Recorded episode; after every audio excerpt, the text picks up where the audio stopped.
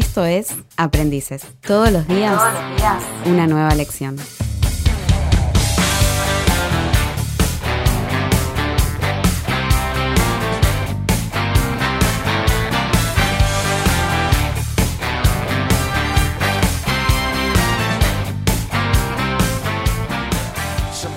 Bien, bienvenidos a un nuevo programa de Aprendices. ¿Cómo andan? Sí, señor. Bienvenidos, muy bueno. Al fin, Acá qué estamos. bueno encontrarnos otra vez. ¿eh? Sí, Sí, sí. mate por medio, como siempre. acá. Facturitas. Bueno, hoy hay media luna, nunca hay nada para comer, pero bueno. Sí, bien, igual. Hoy, hoy es un día especial. Igual me gustaría que me, me- me reintegren el dinero de la factura, si es posible. Ya empezamos, ya empezamos, ¿ves? Te das cuenta, no se puede acá, así, ¿eh? ¿Cuánto? Pero bueno, ya no le diste 5 pesos recién. Eso, bastante, sí, gracias. Tenías guardado menos. Aprovecharos porque vuelan en cualquier momento los Eso. 5 pesos, no se Claro, aceptan más, Andá ¿eh? ya al banco y cambiarla por moneda de un peso. Bueno, muy bien. Estamos... Sí, ¿qué ibas a decir, No, Tommy? que hay monedas de 10 pesos ahora, monedas de 5 pesos. No las vi todavía. La de No 5 lo sé. sí vi, pero la de 10 no, todavía no. Me la, pu- me la encajaron en el peaje. Ah, mira que bien. Así que no sé, ¿vos de dónde las puedo meter? ¿En algún chino? quizás? Bueno, Para los frenos. se ríen. Yo una vez tuve que ir a un chino a cambiar mil pesos en moneda. no. Bueno, bueno. Te Eh, juro. Bueno, pero- Mil pesos, una bolsa que fui a retirar eh, cuando trabajaba. eh, Bueno, señor, no voy a tirar el nombre. No, es un dato importante. Es un dato, muy importante. Cuando trabajaba. Perdón. ¿Habló alguien sin micrófono? Para, para, para, para, para, para. aquí, señor. Para, para, para. Esa voz la tengo de algún. La tengo. Esa risa la tengo de algún Sí, lado, sí, ¿eh? pará, escuchá, Pará, a ver. pará. ¿Qué se saca vos? No sé, no tengo micrófono, me hicieron bullying, no sé por qué estoy acá. No, Está con nosotros, Rafa. Está con nosotros. Rafa. Pará, Lo, único que quiero decir, para, para, lo único que quiero decir es que la calidad de chiste de Lucas sigue Son- igual de pésima que el primer día. Eso, no, eso no avanza. Por ¿eh? eso lo contratamos Fede. Está bien, pero lo tenían que despedir a él. Es, es lo que hay. Igual, eh, quédense tranquilo que Rafa no es el invitado de este podcast. ¿eh? No, no, no, no. eso es lo Hoy bueno. tenemos un programón, ¿eh? Sí, sí, porque la gente se empezó a desconectar, no sé qué pasó. Bueno, como- para que le digo No, no, vieja- bajó pará que mucho. le digo a mi mamá Por que se favor, a bajó mucho los Rafa está. Ma, por favor, conectate de vuelta. Bajaron mami. mucho los viewers, ¿qué pasó? No, Hoy no, tenemos señor. un programón y invitado muy especial, ¿eh? Así es. Che, ¿me dejan cerrar la idea de las monedas? Perdón. Contanos, Fede, No, les experiencia con las contaba, pero si les interesa. Me mandaron un chino con mil monedas de un peso. Tenía que pagar, como cambiarlo, y el chino contó enfrente mío y se armó, No. se armó una cola de 18 mil personas. Pará, ¿quién, ¿Quién te dio tanto? No, no, no puedo decirlo, no puedo No, decirlo. no, eso después, para. No, No, no puedo decirlo. Cuidado, que la gente escriba, al- a- nos escriba mensajes directos a. No podemos decir que fue Rafa, no. No, no, Rafa no. Nunca tuve mil pesos. Claro. En monedas. En monedas. Qué experiencia, negro. qué Siempre lo tiene en oro. Rafael. Nada, gracias, muchísimas gracias. Che, Bien, que se- tú ah. pudiste superar la. Todo superado. Trauma. Es más, creo que había 900 y pico. Encima bien. Ayuda. Bueno, muy bien. Ah, no entiendo. Hoy tenemos un invitado extranjero, Sí. ¿sí? De la provincia de Santa Fe. Sí, sí. Sin decir Sí, su sí, sí. nombre. Sí, sí. ¿Naciste en Santa Fe o.? Ah, ahí está, por eso, ¿ves? No, nací en Córdoba, Córdoba capital. Ah, ahí está. Ah. ¿ves? Bueno, ahí ya algunos ya se han dado Bueno. cuenta por la voz. Confusión. con quién estamos. Hoy tenemos con nosotros al señor Lucas Cons. ¡Vamos! Bienvenido, Vamos. Lucas. ¿Cómo andan, gente hermosa? Este programa ya está cotizando en la bolsa a pleno, ¿eh? Gracias, Lucas. Este mes cobramos, ¿eh? Esos mil pesos en monedas van a ser nuestros. Exacto, hoy son media luna, mañana es caviar. Va. La próxima churro con dulce de leche. Eso. Qué bueno tenerte, Lucas. Eh, Bienvenido. Gracias, gracias por generar este espacio para poder compartir entre todos, reírnos un poco, pero también vivenciar lo que, todo lo que estamos transitando en este tiempo. Sos de Córdoba. Soy de Córdoba. En realidad me, me equivoqué, no nací en Córdoba capital, nací en un, en un pueblito que se llama Unquillo, que queda Sí. más o menos a 20 kilómetros Sí. de Córdoba capital. Así que por ahí cerquita. Qué Qué bueno. Y, pero vos ahora estás viviendo en Santa Fe. No, no, no, no. Inclusive estoy viviendo en Córdoba hoy. Eh, nací en Unquillo, pero me crié en Buenos Aires. Ah, mira. Claro. Sí, me confundí ya, me perdí. ¿eh? No, Rafa, Rafa quiere hablar y Sí, está no, sin no, micrófono. sí, sí, si les Rafa. cuento todo, na- nací en Unquillo, me crié en Buenos Aires, viví en Brasil, viví en Rosario, por eso Sí, de ahí la data de Santa Fe, Claro. Y ahora vivo en Córdoba. ¿Y en, Bra- en Brasil cuánto, cuánto tiempo estuviste? Tuve cuatro años. Sí, Eh. sí, cuatro años. O sea, tenemos dos personas acá que hablan portugués. Exacto. Sí, pero yo hablo poquito igual, ¿eh? Puquín. ¿Ah, sí? Sí, sí. Así que habla poquito. Sí, poquito, poquito. Antes que nada, le queremos pedir eh, disculpas a todos nuestros oyentes de Brasil. Les Sí, mandamos eso. un saludo. Hay varios. Hay Y varios. perdón. La mamá de Rafa. La mamá de Rafa. No, no, Rafa, no está mal. dice que lo escuchó el primero y no Ni el de ¿Vos sabés Rafa. No, no, solo sé, eh, solo sé decir eh, feijoada. Ah, No, un montón. ¿Cómo lo dije? ¿Cómo lo dije? Ah, bien, bien, Ok. bien. Dijo muy bien. bien, eh, muy bien. bien. Feijoada, banana. De hambre no te vas a morir, eso está bien. Llegás a Brasil y decís feijoada. Feijoada. Please. Así que hoy tenemos a Lucas y vamos a hablar mucho acerca de su vida escolar. Este programa en Aprendices Ajá. hacemos dos cosas. Le preguntamos a nuestros invitados cómo eran en su etapa escolar, cómo fue la secundaria, cómo eran como alumnos. Si querés puedes contarnos. Sí, yo, yo creo que no van a querer escuchar más el, el programa después de que cuente. Ra- Rafa te puede contar su experiencia. Mirá que somos. Acá te digo, hubo historial Nadie para ratos. Ah, bueno, Nadie entonces Más que historial prontuario en algunos casos hubo acá. Sí, casos penales ya diría. Claro, en algunos casos era. En el caso de Fede, ¿no? Pero gracias a Dios termina el programa siempre con una, una redención de algún lado para todos nosotros. Pero bueno, pero bueno, eh, ¿qué edad tenés? ¿Se puede saber tu edad, Lucas? Sí, tengo 35 años. Casado. Casado hace 13 años y tengo 5 hijos. Bien. ¿Los nombres se pueden decir? Sí, Zion, Elías, David, Sara, Isaac. Bien, se los acordó todos, ¿eh? Sí. No, pero, pero lo, lo vi- lo vi que estaba leyendo, Lucas. Sacó ahí la nota del celular. Estoy viendo los tatuajes que tengo. Sí. Mother. Qué genial. Me muero. ¿Y el más grande qué edad tienes? Porque ya con cinco. La más La grande, sí. Mi hija se llama Zion y tiene 11. Después tenemos Elías con 8, David con 6, Isaac con 2 y Sara con 1. Se portan bien. son todos son angelitos. genios, son unos genios. Es como todo, como todo niño, ¿no? Tiene, tiene sus cosas creativas, al mismo tiempo ese encuentro con hermanos, como, bueno, yo lo vivencié porque vengo de una familia numerosa, cinco hermanos también. Entonces, en, en todo ese recorrer de la vida aprendes un montón de cosas, compartir, a pelear, te aprendes y, y es increíble. Hoy yo lo vivo desde otro lugar, lo disfruté mucho siendo hijo y hermano, pero hoy siendo padre y ver a mis hijos creciendo desde ese lugar, no me imagino lo que habrá sido para mis papás también poder verlo, vivenciarlo. Yo creo que éramos medio salvajes nosotros en aquella época. Claro. Hoy, hoy vemos a nuestros hijos en algún modo un poco más tranquilos. Hoy está tan digitalizado todo, tienen tanto acceso a internet, aplicaciones, redes sociales. No mis hijos, pero ellos son chicos todavía. Pero sí tenés contacto con PlayStation, eh, Nintendo Switch, cosas que nosotros en nuestra época era claro. agarrar dos palos, afanarle Olvídate. un poco de clavo a tu abuelo que era zapatero Claro, y claro. hacerte un arma y, Claro. y generar todo un mundo de fantasía que sí, sí. te llevaban a que a disfrutar, a venir quizá con la cabeza rota porque le había tirado un piedrazo a tu hermano, y- pero era algo, algo tremendo que se disfrutaba. Hoy lo vivo desde otro lugar. Y yo creo que Dios fue bueno conmigo. Sí, yo era muy salvaje, era muy salvaje. Sí. Sí, yo le pregunté alguna vez a mi mamá, le dije, mami, ¿vos no crees que estaba endemoniado cuando era chico? Pero así, entre, entre risa y todo, pero no sé, tenía cada arranque, cada salida, pero era parte de- del querer descubrir. Y hoy yo veo a mis hijos, gracias a Dios, más tranquilos. Y, y yo veía a mis tíos que me decían, hey, vas a ver cuando crezca tus hijos van a ser peor que vos. Y digo, bueno, gracias a Dios no me pasó. Claro, no, tal cual. Bueno, ¿y cómo era tu, tu etapa de, de estudiante? Muy bien. Eh, yo le voy a explicar por qué. Ya, ya empezamos mal. Sí, sí, Se estaba atajando el Acá, chat. acá, después de, mirá, llevamos casi entre 15 programas programas. más o menos. Todos Ya, empiezan ya igual. cuando, claro, cuando la respuesta deja de ser sí o no, bien, mal, y uno empieza como, te voy a explicar, ya sabemos que hay algo. hubieron, hubieron dos segundos de silencio. Sí, no, no, Sí. pero bueno, lo que pasa que a veces la pregunta es medio así repentina. No, pero- y yo creo que, que, que vamos a hacer la reflexión primero al principio.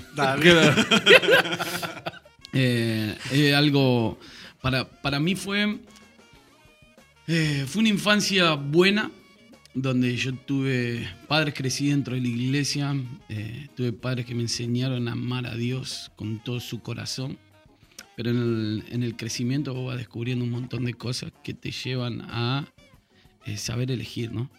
Y, pero pa- pasó algo, algo tan fuerte a nivel familia, más o menos yo tenía 12 años, para hacer la historia larga, corta, éramos seis hermanos y uno de mis hermanos se muere por una mala praxis.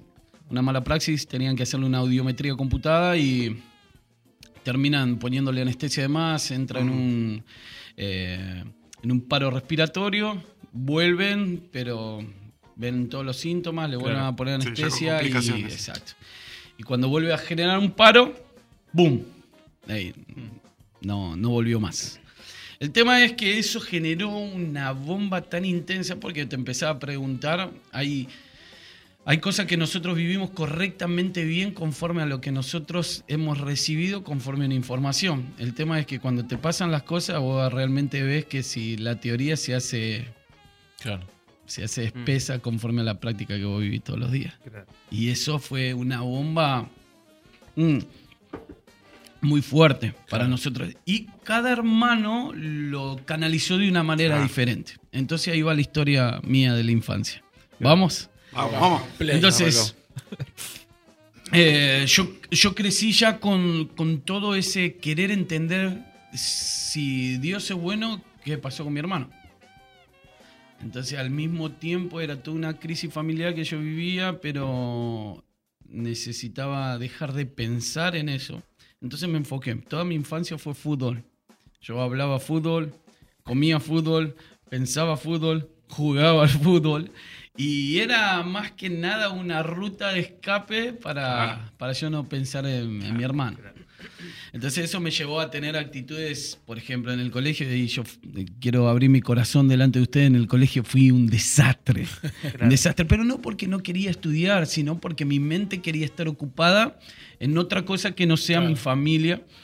Y por muchos años jugué al fútbol. Yo creo que todo mi primer año de secundaria sí fue un desastre.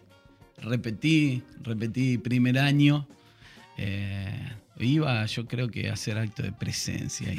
Sí, sí, es triste, pero es cruda la realidad. Pero yo creo que Hola, todos los que estamos acá nos identificamos con eso. Pero sí, iba, iba a disfrutar el colegio y llegaba cansadísimo. Por ejemplo, no sé a qué hora entraban ustedes, pero yo entraba más o menos eh, 7 menos cuarto al colegio. Claro. Exacto. Y el primer recreo más o menos era 9 menos cuarto. ¿Se acuerdan de Sí, eso? se acuerdan, sí. eh, buenísimo. Bueno, ese, ese primer módulo yo dormía en el colegio.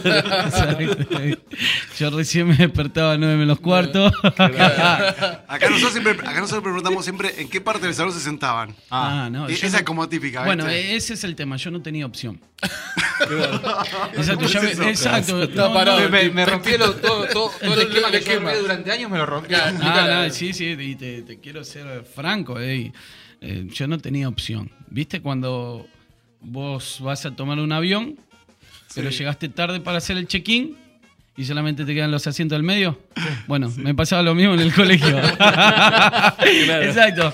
Ya entraba al salón, yo quería elegir el lugar donde se va todo, eh, toda persona que se sienta mal, se va al fondo. Bueno, yo no tenía opción del fondo, yo ya tenía un lugar asiento asignado. preferencial para mí de primera clase, que era Claro. pegado con el, con el escritorio del maestro. No, Claro. no.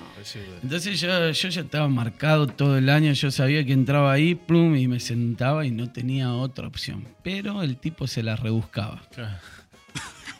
Exacto, el tipo se la rebuscaba para hacer lío. Entonces, todo lo que siempre se frecuenta hacer atrás ocurría adelante. Claro. Tenía un embajador en el salón. Qué onda, ¿no? Ah, sí, fue- Organizaba todo. Exacto, y fue, fue un, fue un tema bien interesante porque era la primera vez que hacía primer año en ese colegio, eh, pero ya me conocía todo el colegio y no habían pasado ni tres meses de año escolar. Claro. Ya lo tenían remarcado. ¿Vieron? No todo lo que brilla es oro. Ahora sí, sí. Y así, y así fue pasando, es, ese, esa vorágine de, de querer entender al mismo tiempo, de querer filtrar mi vida jugando al fútbol y de hacer actos de presencia En el en el colegio. colegio. Y bueno, así fui creciendo, así fue pasando todo el primer año, me llevé, yo qué sé, eran 13 materias, me llevé 12. 14. Do- Exacto, 14, ¿viste? Había inventado una. Pero sí, me llevé la única que no me lle- llevé fue educación física. Yo creo que muchos- buen deportista. Exacto, Era era, deportista. era muy buen deportista, pero igual miren, yo voy a estoy abriendo mi corazón mucho, eh, estoy estamos en contando el confesionario. Estoy contando cosas que no conté nunca en mi vida. Primer trimestre que hice primer año de educación física me pusieron un 1. Me pusieron un 1 porque yo no quería ir al médico, viste que tenía que llevar un apta médico. Entonces yo le pedí a un compañero el apta médico de él, le saqué una Fotocopia. fotocopia. Sí, no. El tema, viste, que tenías la creatividad para hacerlo, pero no tenías la viveza para Claro, entregarlo. claro. Y lo entregué justo el mismo día que lo había entregado, No, y- no, que se lo había pedido. Ahí dijo, alguien, iguales". alguien me está mintiendo. Alguien me está mintiendo. Y yo estaba mintiendo. Me puso un 1, ¿sabés lo que me costó levantar eso? ya había empezado menos 10. Pero bueno, así fui transitando ese, ese año caótico y al mismo tiempo decir, bueno, listo, hasta acá, hasta acá llegué y, y trataba de, buscar un espacio que me permita no pensar en un trauma que Claro, había vivido. claro. Y jugaba todo tipo de campeonatos. Entonces jugaba a la tarde, jugaba mm, a la noche, jugaba a la madrugada. Llegué a jugar campeonato de fútbol como a las 4 o 5 de la mañana. Sí. Mira, Sí, sí, no, era, era- era una locura. para mí era como mi salida de emergencia, Claro. Porque había muchas preguntas. eh, eh, mi hermano fue como, por así decirlo, la gota que rebalsó una adolescencia llena de preguntas sin respuesta. claro. Y mi salida de emergencia era patear, ¿viste? Claro. Era ahí donde me encontraba conmigo mismo. Claro. Igual, Lucas, vos venís de familias así cristianas de toda la vida o te pasó que después conociste a Cristo? No, mis papás son los primeros Ah. cristianos eh, De la familia. eh, De la familia, Claro. sí, son los que abrieron camino ahí. Fue Claro. tremendo y ellos nos repasaron eso a nosotros. Claro. El tema es que es difícil entender un- una pérdida cuando solamente vivís un Jesús de teoría Claro. y no Claro. un Padre revelado. ¿viste? Claro. Es muy fuerte, Claro. Exactamente. muy fuerte. Para esto vos tenías, Yo tenía 13, 12, 12 sí, años. 12, 13 años. y en la iglesia vos aparte trabajabas, servías, hacías algo, tocabas un instrumento. Exacto, yo sie- siempre canté. Al haber crecido dentro de la iglesia, yo creo que todos los que nacimos dentro de la iglesia siempre nos usaron como comodines, ¿no? Claro. Eh, que fue que es algo hermoso, es algo hermoso. Al principio parecía algo tedioso que decía, hey, me, me meten en todos lados, pero creces ejerciendo algo sin entender, pero que después se convierte en una pasión. Claro. Entonces, bueno, yo cantaba desde chiquito. Y servía, servía ahí en la iglesia, cantaba. Claro. claro. El tema es que entré en un ritmo todo automático que cantás canciones por cantar, pero dentro tuyo hay un montón de incertidumbre. Claro, sí, Y, cual. sí, ¿y esto cómo lo resuelvo? Ah, no, no basta cantar. Claro. Claro. No, te pregunto porque eh, debe haber un montón de gente que también está escuchando, que está mm, quizás no con la misma vivencia, con la misma situación de, de vida o la misma experiencia, pero que tiene esta misma incertidumbre por X razones, o sea, y que sin embargo está sirviendo, trabajando, colaborando, está en un ámbito cristiano, una familia cristiana, pero tiene como eso de que todavía hay algo, viste, que no está cerrado, no está resuelto, que todavía no encontró en Dios que lo haga pleno. Entonces, mientras vamos transitando esta charla, la idea es poder llegar justamente al punto donde se produce un clic. A todos nos pasa. Sí, sí. Viste que se produce ese clic donde decís, tenés un encuentro con Dios, eh, conoces a Dios como Él, como él es, te sana, te restaura, le encontrás el verdadero sentido a, a una relación con Dios, eh, a un servicio dentro de una iglesia. Entonces la idea es poder ayudar también a, a quienes nos están escuchando a, eh, hey, Dios es real. Dios es esto. Y eh, hace, hace un par de programas atrás hablábamos con, con Damari, si no me equivoco, y hablamos acerca de esto, ¿no? Creo, creemos que las experiencias que todos nos, nos vivimos terminan siendo una llave en algún momento de la vida para algo. Es, es el, para esto viví, para esto tuve que pasar por lo que pasé. Exacto. Sí. O sea, no es justificar algo negativo o algo malo, pero sí es encontrar el propósito, que es diferente. Sí, sí, y es real, es real. Eh, es como decir, yo no... Por eso empecé explicando eh, que sí hubo una evidencia de un trauma que me llevó a vivir una vida completamente desconectada a mi propósito. Entonces, el- quiero decirles, me llevó muchos años, Claro. años entenderlo. Yo ya estaba casado y todavía no podía resolver de Mm. que mi hermano se había muerto. Y eso Claro. es eso es fuerte porque ya ahí me casé a los 21 y esto pasó a los 12, entonces Claro. ey, Ah, son 10 varios años. años. cargando con algo. Eh, está bien, ya no jugaba al fútbol como Claro. jugaba antes cuando estaba cuando estaba soltero, ya tenía otras prioridades, otras cosas habían cambiado, pero sí había luchas internas que seguían llevándome a esos lugares de desolación, de decir, ¿cómo resuelvo esto? Y mm, para hacer la historia larga, corta, eh, bueno, no solamente fue el único problemita que tenía, tenía varios problemitas. Hoy sigo tratando algunos problemitas que tengo. Ah, era- eran varios, porque una, una cosa, cuando no, no resolves algo que, que está trayendo malestar en tu interior, eh, eso en el camino se encuentra con otro malestar y genera una bola Claro. que, Que crece. que es indominable después en el Claro. tiempo. Entonces con 14 años empecé a tener fuerte ataque de pánico. Ah, mira. Pero porque todo era consecutivo a, sí. A una muerte sin respuesta. Y es, es muy fuerte. Es duro.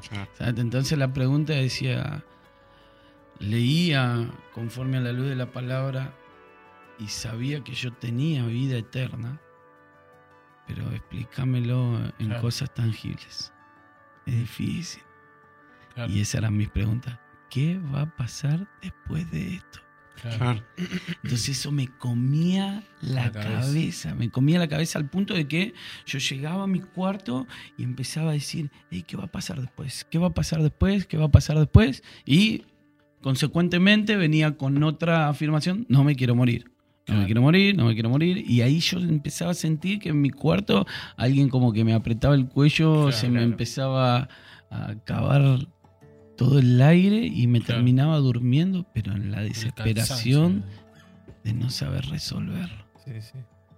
Y, y yo creo que, mira, hay algo que aprendí en todos estos años, que no solamente podemos dar respuesta a la gente, sino necesitamos entender y tener la madurez en qué parte del proceso están para acompañarlos. Claro. Y yo creo que todos me querían ayudar con una, pre- con una respuesta. No, en el cielo va a pasar esto, ey, nah, no servía, eso no sirve. Claro. No, no me servía. Claro. No me servía. No me servía. Lo único que me sirvió sí es poder tener una experiencia con un Jesús revelado. Que ahí no me lo, no me lo habló nadie. Solamente fue sumergirme en las profundidades de su amor cuando, eh, cuando nadie me podía resolver las preguntas. Y Brasil, Brasil para mí fue un antes y un después. Ah.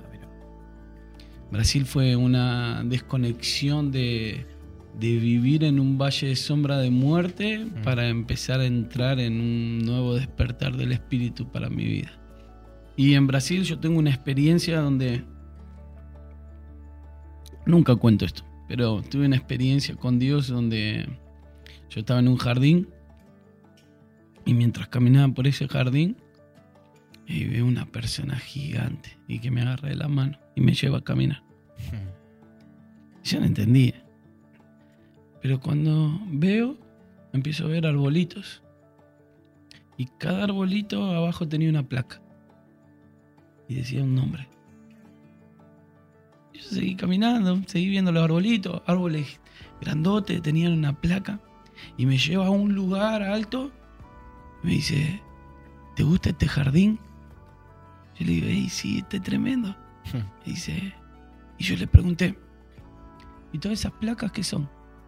Dice, esas son las personas que murieron, eh, pero que hoy están hermoseando mi jardín. Ey, Mm.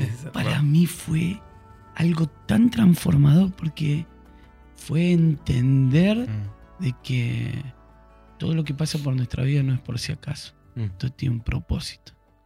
Claro.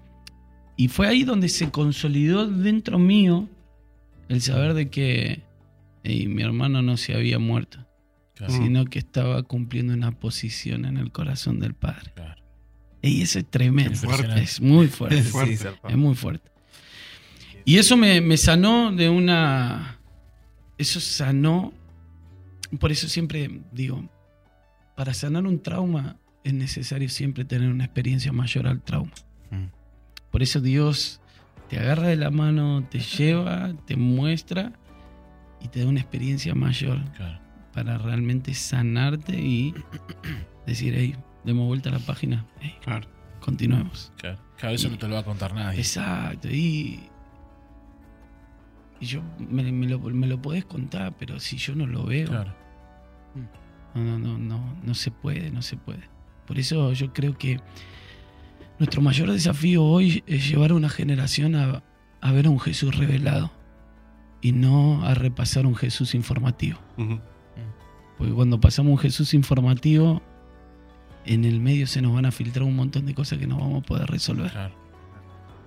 Y eso es lo que me pasó. Esa es mi experiencia. Claro, no hago de sí, esa sí. experiencia una doctrina ni, ni algo de decir esto es así, sino que yo Es bien personal necesitaba. eso, exacto. Exacto. Yo necesitaba pasar por eso. Hoy fue mi hermano. Algunos son situaciones de, de dependencia que no, no, no, no pueden vivir con su vida porque los lleva a tener. eh, su vida va, va en perdición conforme a las drogas, el alcohol. Cada uno tiene una experiencia. El tema es cuán profundo queremos ser sanos de eso. Claro. Claro. Y esa fue una decisión que yo necesité tomar. Claro. Porque él me puede llamar. Pero si yo no voy, no cambia nada. Claro. Él me puede agarrar de la mano. Pero si yo me suelto, Exacto. nada cambia. Excelente.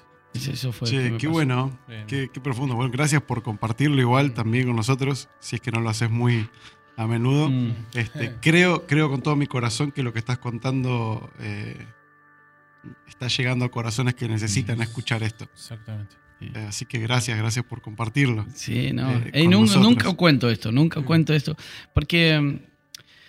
eh, no porque no sea necesario, sino porque hay. es que es muy personal Exacto, también, es una hay- experiencia personal tuya. yo creo que hay momentos para todo, ¿no? Exacto. Eh, no podemos, yo creo que no podemos ir por la vida desnudándonos, pero sí podemos revelar un corazón íntimo Claro. en el momento correcto. exacto. Exacto. Qué bueno, qué privilegio. Bueno, Ah. En serio, en serio. Y no dejo de pensar no solamente en nosotros, sino en la gente que está escuchando esto.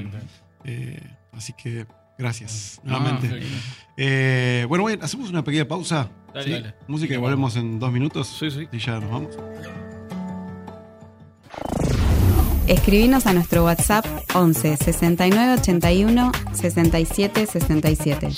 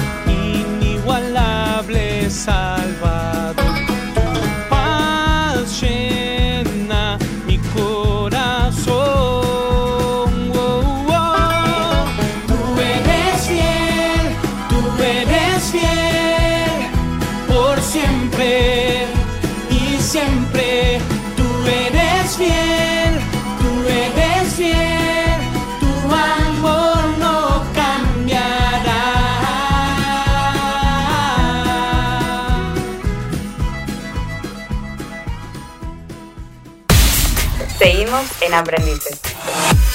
Muy bien, estamos de regreso nuevamente. eh, acá disfrutando este programa, ¿eh? Verdad, Sí, la verdad que yo estoy, estoy así como.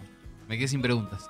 qué bueno, qué bueno. Está, está todo dicho ya. Sí, no, pero antes de cerrar, yo quería preguntarte, Lucas, que nos cuentes un poquitito del trabajo que venís haciendo con el material para niños, eh, cómo- cuál es la visión que Dios te dio eh, para el trabajo con los niños puntualmente. Claro. Sí. Mira, Dios nos empezó a hablar a mi esposa y a mí en el año 2010 sobre cuál iba a ser nuestro posicionamiento o cuál iba a ser nuestra postura hasta que Él venga. Y, fue, fue algo tan marcante porque eso no solamente te posiciona en lo que hiciste, en lo que estás haciendo, sino en todo lo que ha de venir. Y, y es tan tremendo entender de que todo lo que Dios te dio no solamente necesita quedar guardado en un baúl de recuerdos, sino cómo, cómo repasamos ese Jesús revelado que estábamos hablando. Y bueno, hoy soy papá de, de cinco niños, amamos tener esa familia numerosa, eh, vemos la creatividad de Dios a través de nuestros hijos, pero también eso nos llevó a tomar una responsabilidad mayor. No solamente soy un padre que cuido, que genero provisión a mi casa, sino que necesito entender que yo siempre fui un padre de propósito que va a engendrar a hijos de destino. Entonces, empezamos, empezamos a entender de que todo lo maravilloso que estaba en casa, no solamente se podía quedar en casa, aunque es algo lindo, agradable, pero vieron, vieron que siempre vemos las películas, ciencia ficción, eh, toda- todo lo que Hollywood nos muestra, ataque Sí, de extraterrestre, sí. Claro, esto y todo. aquello, y siempre se preserva una familia, ¿no es cierto? Es siempre lo que... Es la que se salva. Exacto, es lo que se salva. Y yo a veces, a veces me sentía de esa manera. Es decir, "Ey, estoy preservando a mi familia y está buenísimo. Y, y está lindo lo que Hollywood no- nos mostró a través de la preservación de una familia, pero yo creo que en el corazón de Dios Él no quiso solamente preservar mi casa, sino que quiso salvar a todos. A todos. Y eso fue lo que empezó a mover nuestro corazón de una manera increíble. Digo, no solamente me puede ir bien a mí, no solamente le puede ir bien a mis hijos, mientras afuera hay un montón de niños que están siendo abusados, Claro. están siendo eh, llevados a la trata de personas, están vendiendo sus órganos. ¿Y cómo, cómo generar, cómo ser un punto de inflexión en donde vos decís, "Ey, se puede cambiar nuestro mundo a la vuelta de nuestra casa? Exacto. Y eso, eso empieza a transformarte de una manera que ya lo que estás haciendo empieza a ser más intencional. No solamente con tu casa, sino con todos los que te rodean. Claro. Y crecer como un. En Brasil se le dice pronto socorro, es como, como una salita de emergencia, ¿viste? Esa salita de, Sí, de los pueblos sí. que la gente va y, y puede recibir eh, medicamentos. eso. Y, y cómo, cómo hoy en nuestra sociedad, en todo lo que vivimos, independientemente de todas las cosas que están pasando, cómo volvernos ese pronto socorro para la gente. Y, y desde ahí empezamos a engendrar un, un material. El primero es un libro muy interactivo que le enseña, quisimos enseñarle a los niños a entender y no a escuchar. Porque un niño por naturaleza escucha. Claro. Entonces, y, y esto es algo que parece básico, pero realmente necesitamos entender la profundidad de lo que estamos diciendo. Muchas veces queremos enseñarle a nuestros niños a escuchar a Dios, cuando ellos siempre tuvieron la capacidad de escucharlo a Él. Exacto. Entonces, ¿cuál fue nuestra función hoy? Es hacerle entender a nuestros niños que tienen la capacidad de escuchar Claro, la voz de Dios. claro. Claro. Entonces desde ese, desde ese lugar lo encaramos. Y mm, el primer libro que hicimos se llama Escuchando tu voz.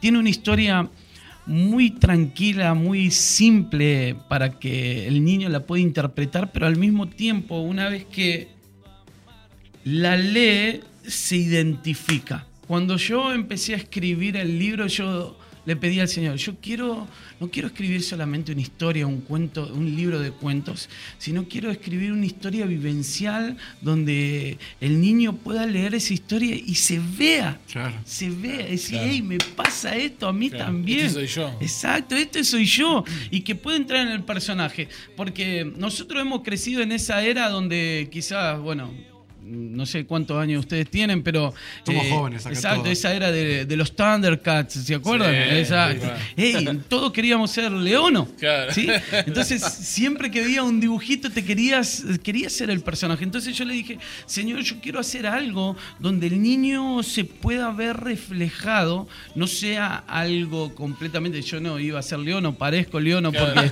me, crecí y me salieron pelos por todos lados, pero no tengo una espada hoy que ve más allá sino que tengo la capacidad hoy de engendrar una historia vivencial donde el niño se puede ver reflejado y puede direccionar sus pasos. Entonces el primer libro hace que el niño se identifique con la historia y diga, hey, yo también puedo escuchar. Claro. Ah, buenísimo. Entonces viene una guía práctica también para los padres que mm, la pregunta que yo le hice al Señor, yo escribo el libro y ¿Y ¿qué, pasa? después? ¿Cómo seguir? ¿Vieron cuando vos vas a alguna librería, vas a un puesto de diario y le comprás una revistita y se la das a un nene, lee la revistita, se acabó ahí? Entonces, Claro. ¿Qué pasó? Necesitas el volumen Colorín 2. colorado, te cuento se acabó. Exacto. Entonces digo, "Se- Señor, yo no quiero hacer algo así, donde el niño pierda la esperanza y generemos una demanda Exacto. donde decir, "Ey, yo tengo que hacer otro libro porque el nene está esperando la segunda revistita. No, no, Claro. no, no, no, no. Sí, sí. No nací para eso. Claro, Pero sí nací para direccionar una generación que va a llegar más lejos y más rápido. claro, exactamente. Pero es necesario que cada padre entienda que es un padre de propósito. exacto. Bueno, eso te iba a decir. ¿Tuviste devolución de los padres respecto a este material? O sea, Sí. testimonio o comentarios o algo, algo así que a vos dijiste, wow, mira, esto ni lo pensé y mira lo que, lo que Dios produjo con este material. O sea, No, es una locura porque eh, escuchar a los padres, porque todo nace desde experiencias. Mm. Todo nace desde experiencias. Claro. El niño identifica la realidad en el libro, pero él va a tener sus propias experiencias. Entonces, puede escribir lo que puede escribir, Mm. pero cuando él entienda que él tiene la capacidad de escuchar, él no solamente va Claro. a leer información, sino que va a escuchar la escuchar. voz. Y, eso- es lo más, lo- la forma más genuina de poder escuchar. Exacto, y, y eso genera experiencias. Mm. Eh, eh, podemos estar quizás todo el tiempo hablando de eso y quizás sus experiencias van a ser parecidas a las que tuve, pero no son iguales. Son superadores. ¿entendés? Entonces yo no puedo escribir un libro conforme a una regla de una experiencia que yo tuve, sino Claro. cómo generar un ambiente Exacto, disparador Exacto. para que eso se, siga efectuando y que cada uno tenga su propia experiencia Claro, con Dios. Exactamente. Entonces, eh, es interesante, escribimos una guía para padres, una guía muy simple, solamente con algunos tópicos para generar un- Una dirección, Exacto, una dirección clara, pero no, no reglas, Claro, claro. sino disparadores. Eh, me gusta más eh, llamarlo de esa manera. No reglas, sino disparadores que enseñan a la familia a poder generar ambientes de libertad donde juntos podemos escuchar su voz. Y fue tremendo. Fue tremendo porque vienen familia y te dicen, vos no sabes lo que vivimos con el Señor y empiezan a contar, hey, pasó esto, esto, esto y aquello. Y vos decís, "Ey, Claro, solamente- eso, yo, yo solamente sí. había visto el libro, había visto la guía para padres, había visto un CD de ambientes que iba a generar ambientes propicios para escuchar su voz, Claro. pero todo lo que tiene que ver con las experiencias se trata de él y no de mí. Claro, tal cual. Entonces, generar esos disparadores en la gente para que vayan más profundo, y eso no tiene precio. No tiene precio. No tiene precio. No tiene precio. Ver familias transformadas, ver, ver niños que vuelan. Claro. Exacto. Nosotros nos costó mucho quizás caminar. Hay Claro. otros que corren, Claro. pero va a haber otros que van a No, volar. no, bueno, tal cual. Entonces, Totalmente. no puedo hacer de lo que Dios me dijo una regla. Claro. Claro. y sí puedo hacer una pista de aterrizaje y una pista de salida. Claro, tal cual. Entonces eso, eso nos convierte en, en algo que no podemos controlar. Y eso es lo mejor que nos Claro, puede pasar. claro. Eso es lo mejor que nos puede pasar.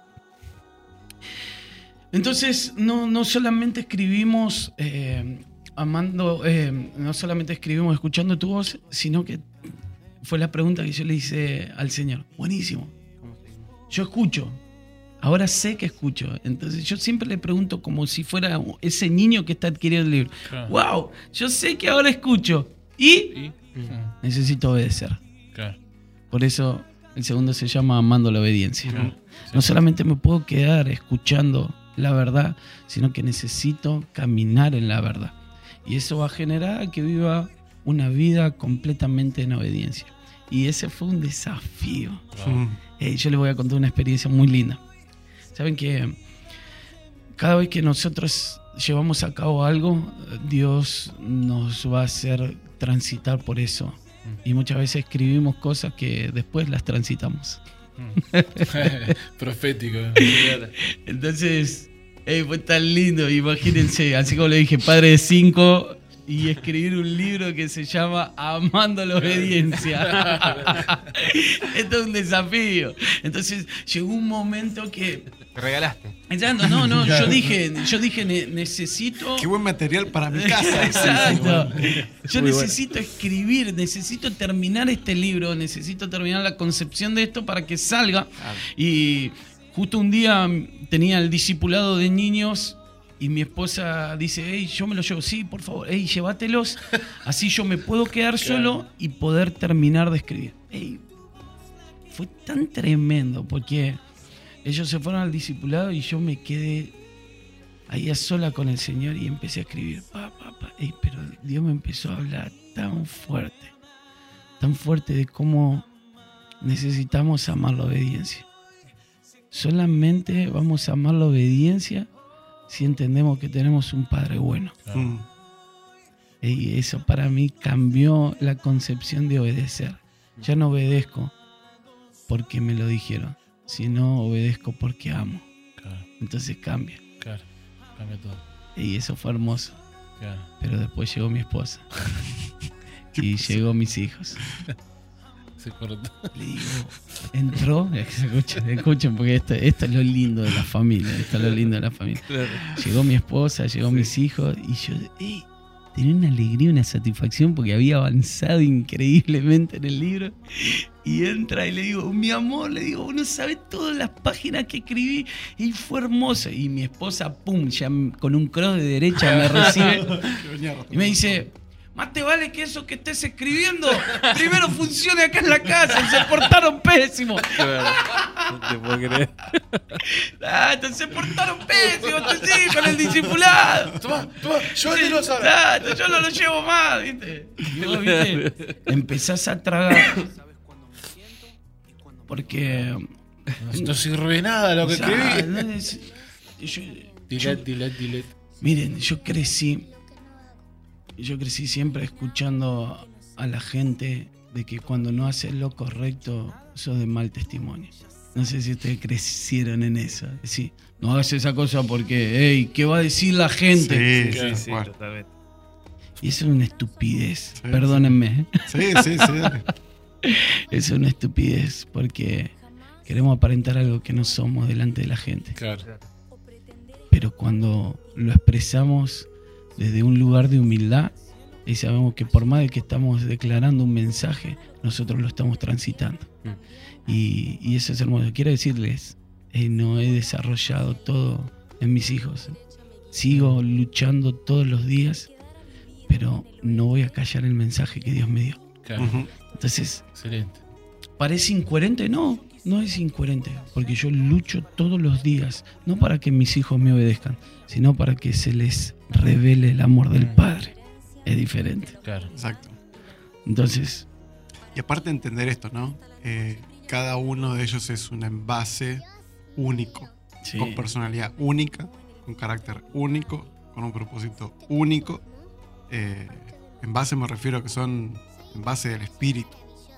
Pero todo lo que ellos son, es único y es parte de lo que Dios les dio. O sea, yo también lo vivo con mis hijos, o sea, y tienen su polenta y tienen su, su energía y que a veces no paran para nada, o sea, y lo vas corriendo por todos lados, y decís, no corras por allá adelante que están hablando por la gente, viene para acá. O sea, eh, pero si yo puedo ver más allá de lo que hoy humanamente uno quisiera controlar y, y- y tratar de contener, digo, no, o sea, es lo que Dios hizo de ellos. Sí, ¿Cómo encauzamos justamente toda esa energía, todo esa, ese carácter, ese potencial para esto, ¿no? Que vos decís, ¿cómo, cómo hacer para que ellos puedan vivir todos los días un encuentro con Dios y desarrollar ese potencial en Dios? Yo creo que, mira, la obediencia solamente se va a poder generar desde, desde un lugar donde yo genero libertad.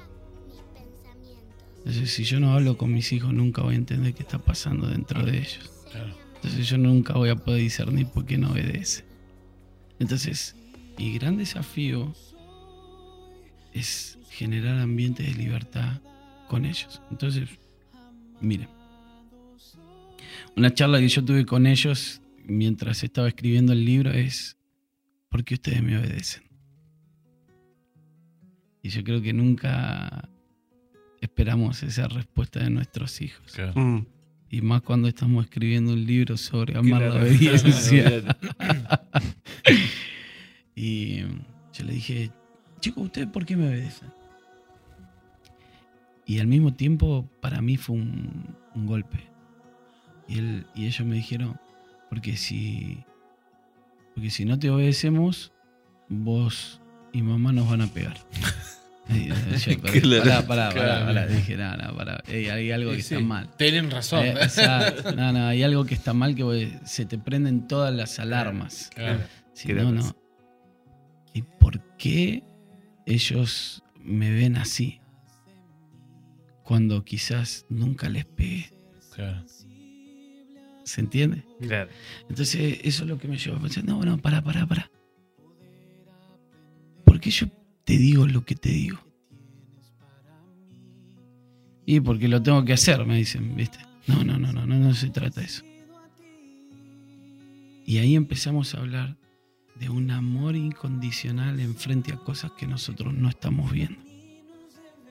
Entonces ahí para ellos sentarnos a crear ese ambiente de libertad y acomoda y amplifica cosas dentro de un padre bueno eh, que quiere dar lo mejor para sus Ah. hijos, pero de hijos buenos que no saben cómo recibir el amor de un padre.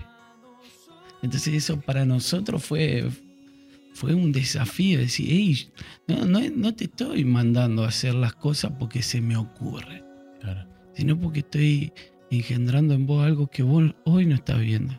Y es un carácter aprobado. Ey, fue hermoso. Claro. Fue hermoso poder hablarlo. Y, y la primera cosa que yo les dije a mis hijos es, obedeceme, pero no por temor. Obedeceme porque hay algo que yo estoy viendo que vos no estás viendo hoy. Y, y todo está envuelto en amor. Entonces le digo, hey, digo, yo te amo. Y eso destrabó. Entonces, no es solamente corregir, no es generar obediencia a través del miedo Claro. y la reprensión, sino es generar obediencia a través del amor. Y Claro. cuando generamos obediencia a través del amor, la obediencia se convierte en un deleite. Claro. En algo, en algo copado. Exacto.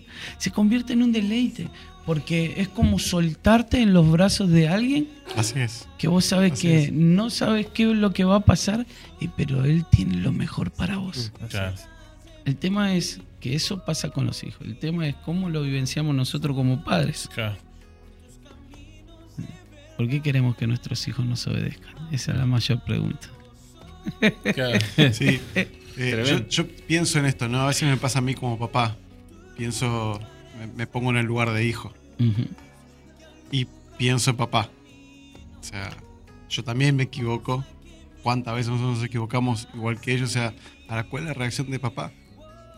¿Cuál es la cómo, cómo responde Dios frente a, a un error, frente a un mal pensamiento, frente a una, un berrinche, Ujú. entre comillas, eh, un capricho? ¿Cómo, ¿Cómo responde Dios? ¿Cómo nos espera Dios todo el tiempo? Y creo que ese es el, el mayor paralelo, el mayor, el mayor espejo que tenemos para los padres eh, que mirar. Sí, la si mayor si los padres no miramos hacia, hacia a Dios como padre y cómo Él reacciona frente a, nos- a nuestra humanidad, no podremos nunca generar estos espacios de libertad que vos decís. Exacto. Eh, y como dijiste también al principio, es un trabajo de todos los días. Sí, sí. Y lo va a seguir siendo. Obvio, y es un trabajo constante. Lo que pasa que siempre que Dios va a expresar algo, lo va a expresar en amor. Y cuando hay desobediencia, Dios va a expresar amor. Así es, exacto. Cuando sigue habiendo desobediencia, berrinche, hey, Dios expresamos. Dios va a expresar amor. Siempre. Pero nosotros, cuando hay desobediencia, Claro, muchas veces expresamos violencia. exacto. ¿Pero por qué expresamos violencia? Porque en realidad tenemos miedo de perder autoridad. claro. Ahí está la, la, la posta. Entonces, reprendemos porque en realidad es un miedo interno de quedar, mm, perder la autoridad delante de ellos y cuando pasa delante de la gente, quedar mal parado delante de la gente. Claro. Pero yo necesito siempre amar, porque Claro, eso es lo que transforma un niño. Y amando la obediencia fue, es un desafío constante, pero no solamente con mis hijos. Por eso eh, no es un libro para niños, es, Es un para libro para la Es familia. para la familia. Eh, el libro se puede conseguir para aquellos que están escuchándonos. Pueden Exacto. escribir. ¿Dónde Exacto, lo sí, consiguen? miren, eh, Zoe Producciones lo pueden conseguir, escribir por ahí, lo pueden buscar por Facebook, redes Vamos a estar sociales. publicando igualmente. Ahora están viendo ahí el, link donde pueden ingresar y todo. Así que para que puedan adquirir. Sí, sí. Che, qué tremendo. Bueno, gracias. No, Gracias, gracias, Lucas. a ustedes por generar estos espacios No, por favor. que destraban, destraban Así es. y, y nos direccionan. Yo aprendí, no sé ustedes, pero yo me llevo unas Mucho. cuantas lecciones. Tommy, que es el que siempre lleva notas Siempre acá llevo notas, sí, estuve anotando mucho. Excelente, excelente. Gracias, Luqui. Miki, que nos está acompañando también, ¿no? Qué toda la, la charla. Sí, sí, él, Genio. él estuvo mirando todo. Sí. Genio, genio. Bueno, muy bien. Estamos llegando, muchachos, al final del programa el día de hoy. Gracias. Lucas. ¿Cómo lo Gracias, pasaste? Luqui. No, increíble, increíble. Ey, me encanta vivir esto así, con personas tan auténticas que solamente quieren expresar Así es. algo para destrabar, pero también edificar su cuerpo. Yo creo que si Lucas llega a la casa con una sonrisa, la esposa le va a decir, ¿qué te pasó? No, conté cosas que nunca había contado, me saqué mochilas de dentro. me siento más libre que Volví nunca. nuevo, volví nuevo. Gracias, aprendices, gracias. Gracias. Bueno, muy bien, esperamos tenerte pronto en algún otro Por programa. favor, por y favor. seguir charlando juntos. Dale. Fede, Gracias, gente. Nos Los vemos amo demasiado. Domi, Nos vemos, amigos. Un placer. Lucas, Nos vemos, amigos. Qué bueno habernos encontrado. así es. A la próxima. Les mandamos un gran abrazo a todos. Síganos en nuestras redes sociales, escríbanos, eh, mándenos mensajes de audio y estaremos encontrándonos en el próximo podcast de Aprendices. Hasta la próxima. Chau, chau. Chau, chau, bye. aprendimos, no por buenos alumnos, sino porque el maestro, paciente y tierno su amor nos da. Aprendimos que sin él nada podemos hacer. La la la. La la la la la. La la la la la. la la